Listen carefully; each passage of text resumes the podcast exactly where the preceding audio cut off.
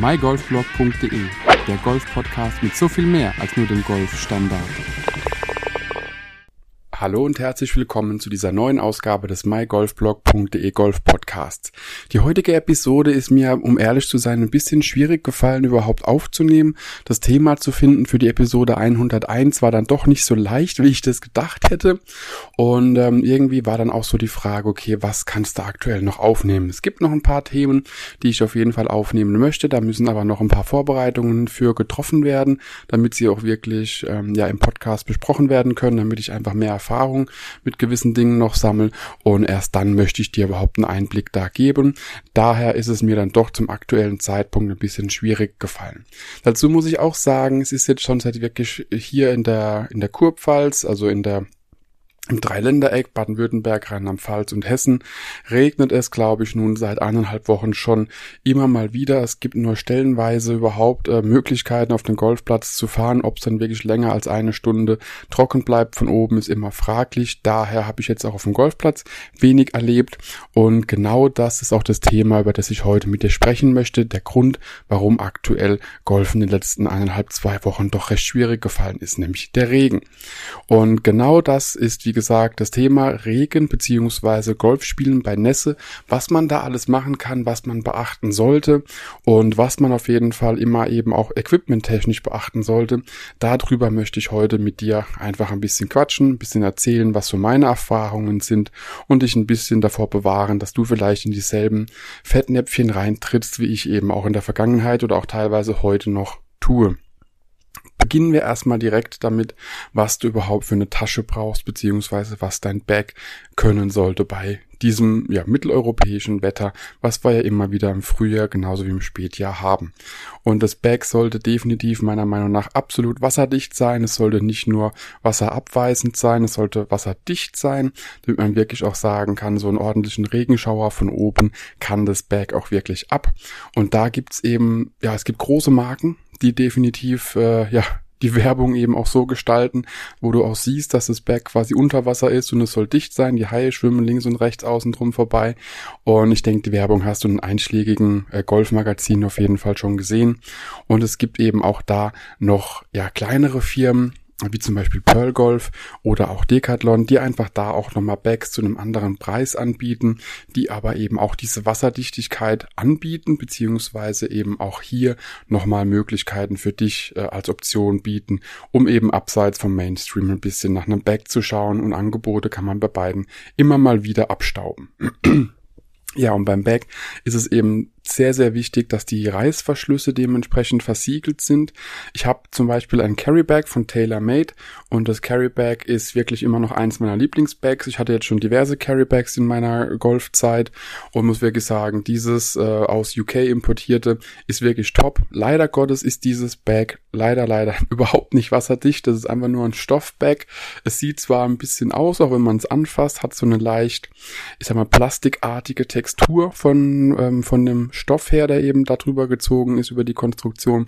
Aber tatsächlich, wenn es regnet, dann zieht sich da Wasser ein, wie beim Löschpapier damals, die Tinte in der Schule und das Ding ist pitchnass. Was wirklich schade ist, da es ein wirklich sehr schönes Bag ist.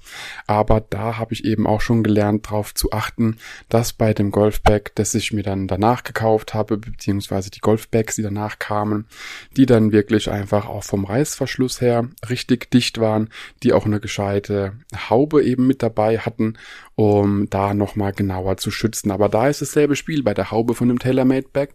Die ist aus demselben Material wie das Golfbag per se und somit eben auch leider Gottes nur bedingt wasserdicht beziehungsweise wasserabweisend und somit, ähm, wenn es dann mal ein bisschen feuchter wird von oben, ist eben dieses Bag definitiv ungeeignet. Dann wiederum bei den zum Beispiel Pearl Bag, was ich hatte, oder auch mal ein Decathlon Bag, was ich von Decathlon bekommen hatte zum, zum Testen, die waren definitiv wasserdicht, beziehungsweise sind eben definitiv auch geeignet dafür, um bei unseren Hemisphären dort nochmal ein bisschen besser mit dem Wetter von oben klarkommen zu können.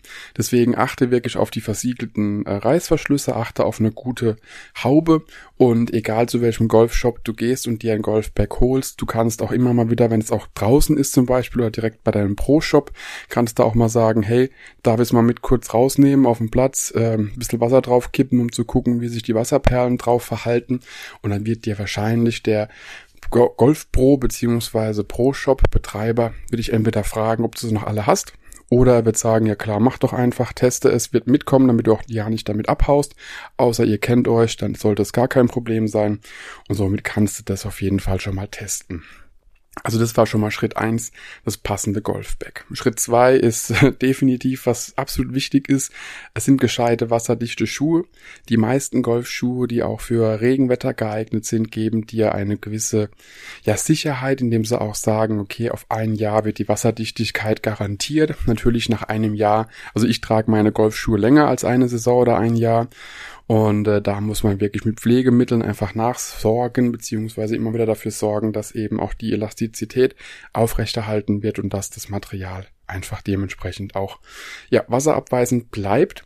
Und das ist eben so der der Tipp. Guck auf jeden Fall dass du dir Schuhe holst die wasserabweisend sind die auch eine gewisse Wasserdichtigkeit angeben beziehungsweise eben auch mindestens auf ein Jahr versprechen.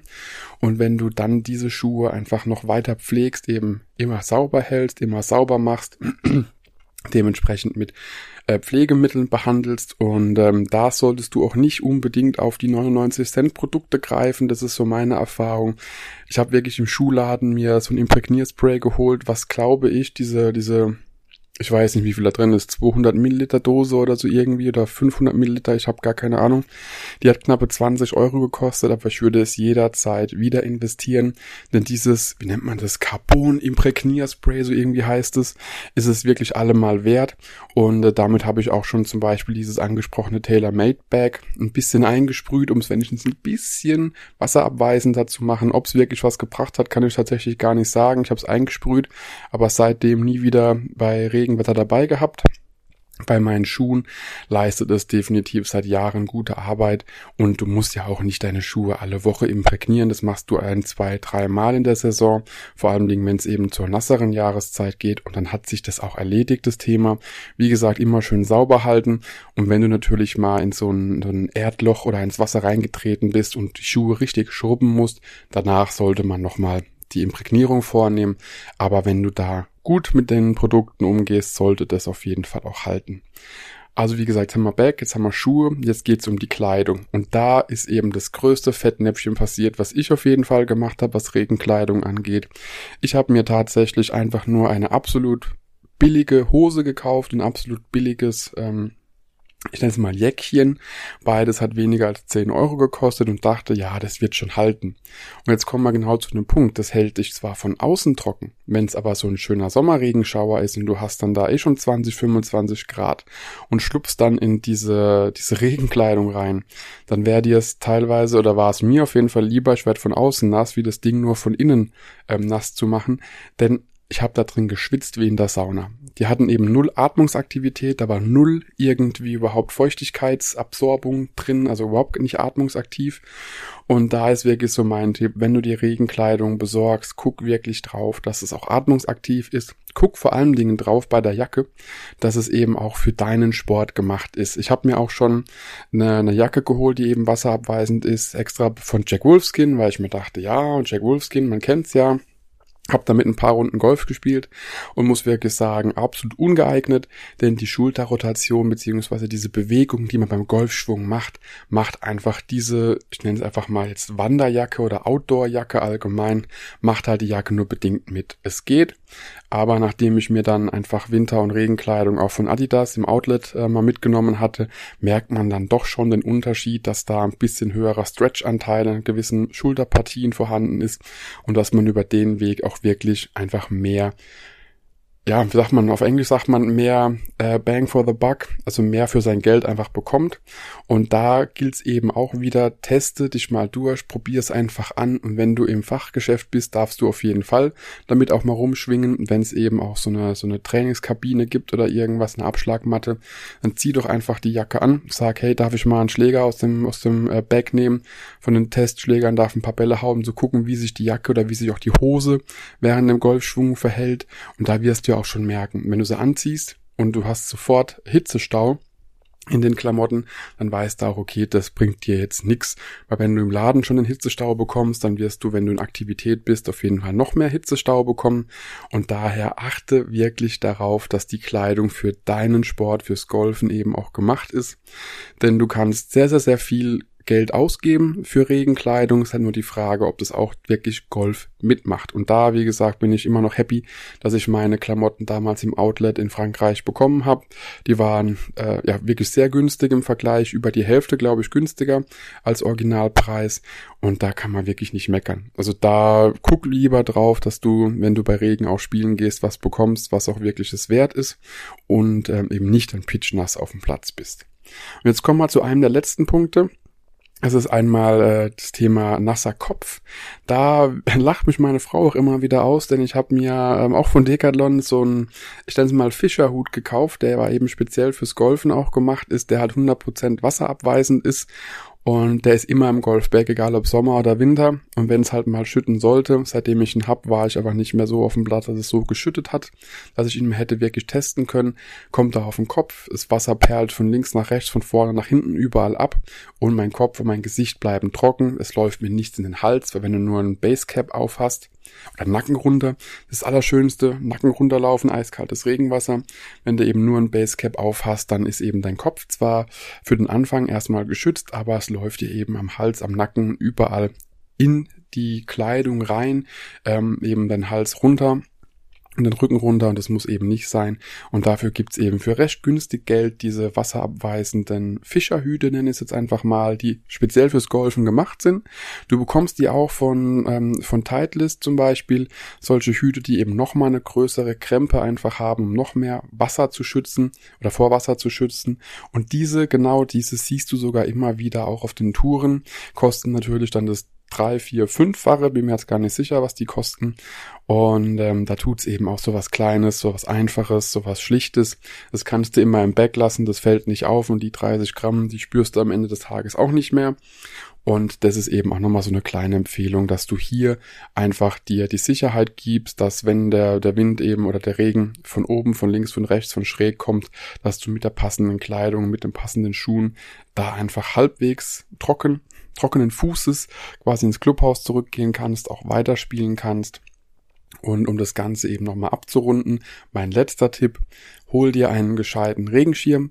Es gibt viele Regenschirme. Es gibt äh, wirklich einen Haufen Anbieter von Regenschirmen. Ich habe auch schon mir welche geholt gehabt von, von Sports Direct. Falls dir der Laden nichts sagt, gehen wir mal drauf. sportsdirect.com oder .de, bin mir gar nicht sicher. Bekommt man immer wieder super Angebote und die vertreiben sehr viel die Marke Dunlop. Und da hatte ich mir auch in meiner Schottland-Zeit wirklich, keine Ahnung, ich glaube sechs oder sieben Regenschirme gekauft, weil dann einfach mal Two-for-One-Angebote waren und sowas. Und man kann ja immer einen gebrauchen, die Frau kann immer einen gebrauchen, im Auto hat man immer mal einen liegen und solche Dinge. Und somit hat sie es angesammelt. Und da ist mir eben eins bewusst geworden, so ein Standard-Regenschirm, der einfach nur aufgespannt wird und fertig, mag für windstille Zeiten wirklich ideal sein und passt auch top. Ist eben nur, wenn es ein bisschen windig ist, richtig bescheiden, muss ich wirklich so sagen. Denn wenn der Wind unter den, ähm, unter den Schirm kommt und den Schirm quasi nach außen drücken will, dann passiert nämlich eben auch genau das. Der Schirm wird nach außen gedrückt, es bildet sich eben dann diese, das kennst du ja, wenn der Schirm einmal umgeklappt ist, dass es dann nicht mehr der Regenschutz garantiert ist, den du, den du dir erhofft hast mit dem Regenschirm. Und äh, ja, mir ist sogar schon passiert, kurz vorm Turnier beim Hofgut Scheibenhardt, glaube ich 2020 oder 2019, ich weiß es nicht mehr, ähm, bei dem Turnier dort. Da durfte ich einmal über die Driving Range rennen, denn beim Regen hat der Schirm sich gelöst aus meiner Trolley äh, Regenschirmhalterung und ist eben einmal über den Platz geflogen. Und da habe ich mir auch gesagt, das mache ich jetzt einmal noch mit bei dem Turnier, werde aber auf die Suche gehen nach einem Regenschirm, der eben diesen jetzt mal Windfang hat. Das heißt, das sind so zwei Schirme. Du hast eine Außen, einen Außenschirm und oben drüber ist nochmal so ein immer so so ein Dach, nenne ich es einfach mal. Und wenn der Wind vom Schirm unten reinkommt, drückt er ja oben immer rein und dann klappt er sich normalerweise um. Und da das so ein Zwei-Lagen-System ist, entweicht der Wind einfach. Das kennst du vielleicht auch von Gartenpavillons oder von großen Zelten. Die haben das auch. Ich sag mal, das sieht so ein wenn man es übertrieben darstellt, so ein bisschen aus wie eine Pagode. Und wenn der Wind eben unten reingeht, geht er oben wieder raus, aber der Regen kommt eben nicht von oben durch. Und das ist wirklich, wo ich sagen muss, das ist mit einer der heißesten Tipps, den ich dir zum Thema Regenschirme geben kann. Natürlich, je größer die, der Durchmesser ist des Schirms, desto besser. Aber achte beim Schirmkauf und da ist wirklich egal, was für eine Marke draufsteht. Achte wirklich drauf, dass es dieses Zwei-Kammern-System, nenne ich es jetzt mal, ist, dass eben dieser Wind da durch kann, dass der Wind raus kann und ähm, dass du da dir das eben sparst, denn du hast keine Lust, wenn da, wie viel waren wir denn, keine Ahnung, 50, 60 Leute auf der Driving Range Bälle schlagen und du darfst einmal drüber rennen äh, und darfst bei der 200er Marke deinen über die Range fliegenden Regenschirm aufsammeln. Macht keinen Spaß, ist auch gefährlich und ich hatte damals sogar überlegt, ob ich einfach ans Auto gehe, mir einen zweiten Schirm hole, den ich eben noch dabei hatte, der eben immer im Auto ist und ähm, hab's dann aber sein lassen, haben dann doch geholt.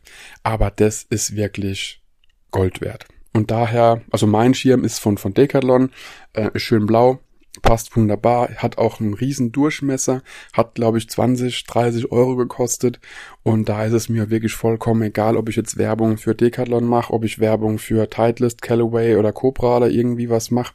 Mir ist es beim Regenschirm tatsächlich wichtiger, was für eine Funktionalität es hat und ähm, ich bin super begeistert von diesem Decathlon Regenschirm, kann dir es wirklich nur empfehlen. Guck auch auf jeden Fall mal in die Show Notes, da werde ich ihn dir verlinken.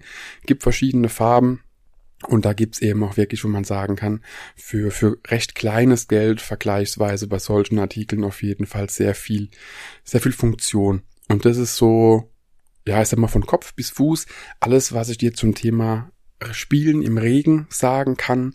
Natürlich jetzt äh, gibt's noch die Sache mit den Regenhandschuhen, dass du auch beim Trolley, wenn dein Schirm eingeklemmt ist, oben dir ein Handtuch reinhängen sollst, ähm, das dann eben nass bleibt, damit du die Hände immer abtrocknen kannst. Da oben sollten noch ein, zwei trockene ähm, Handschuhe einfach eingeklippt sein in Verstrebungen, damit du immer wechseln kannst. Da muss ich dazu sagen, habe ich so noch nie gemacht. Natürlich trockne ich mir die Hände ab an dem Handtuch, was ich habe. Ähm, aber mit so einem, ich habe einen ganz normalen, einfachen, günstigen Regen Handschuh von Foodjoy, den ich bei Regen immer benutze und da muss ich nicht viel extrem trocken halten oder wie auch immer, wird einfach gespielt. Und daher die Tipps kennst du vielleicht auch schon, dass man das alles unten einspannt, aber da wollte ich jetzt nicht so nah drauf eingehen, denn für mich war es einfach wichtig in der aktuellen Regenphase, die wir haben, dir zu sagen, wie du vielleicht dein Spiel was das Thema Regen angeht, noch ein bisschen überdenken kannst, verändern kannst oder wie du einfach nur trockeneren Fußes am Ende von Loch 18 oder von Loch 9, je nachdem, runtergehen kannst und einfach ein bisschen trockener dich ins Auto setzen kannst. Ich hoffe, die Golf bei Regentipps haben dir ein bisschen geholfen, bringen dich auch ein bisschen weiter und lass mir gerne einen Kommentar da, schreib mir auch gerne, was du davon hältst, ob du vielleicht noch einen anderen heißen Tipp hast bei Golf im Regen und äh, freue mich auf die nächsten Episoden, die noch kommen, freue mich auf die nächsten Runden, wünsche dir auf jeden Fall noch viel Spaß beim Hören, viel Spaß auf der Runde und bis demnächst. Ciao, ciao. Wenn dir die Podcast-Folge gefallen hat, teile sie mit deinen Freunden, teile sie mit deinen Flightpartnern, gerne auch per Instagram, Twitter, Facebook oder per E-Mail. Gib mir dazu ein Feedback und bewerte die Podcast-Folge mit 5 Sternen, damit wir gemeinsam noch mehr Golfer erreichen. mygolfblog.de, der Golf-Podcast mit so viel mehr als nur dem Golf-Standard.